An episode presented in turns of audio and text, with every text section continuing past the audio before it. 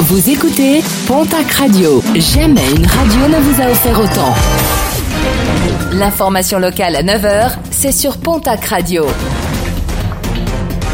Bonjour Jean-Marc Courage Sénac. Bonjour à toutes et à tous. Accident mortel d'un parapentiste dans le Louron. Un homme de 77 ans a percuté un arbre sur la commune de Mont. Les secours arrivés sur les lieux n'ont pu que constater son décès. Un forestier a trouvé la mort alors qu'il conduisait un tracteur sur la commune Pan. Son engin a dévissé dans un ravin.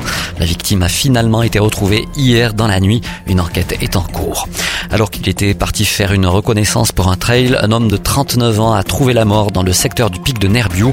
Les recherches avaient été engagé lundi soir, ses proches n'ayant pas de nouvelles. Selon les premières constatations, il aurait effectué une chute. La victime, pompier professionnel à Tarbes, était originaire de Barzin, dans les Pyrénées-Atlantiques.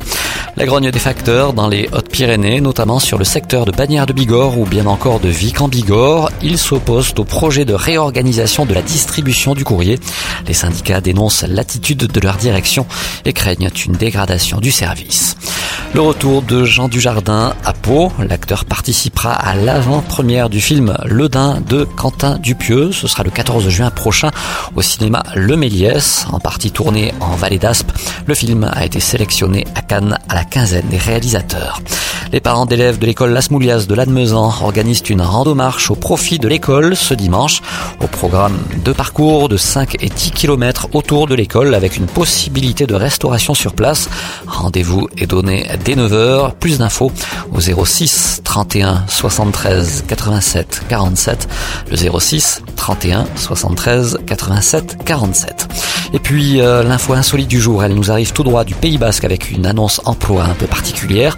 L'entreprise Tribor recherche des personnes disponibles pour tester des tongs et des maillots de bain.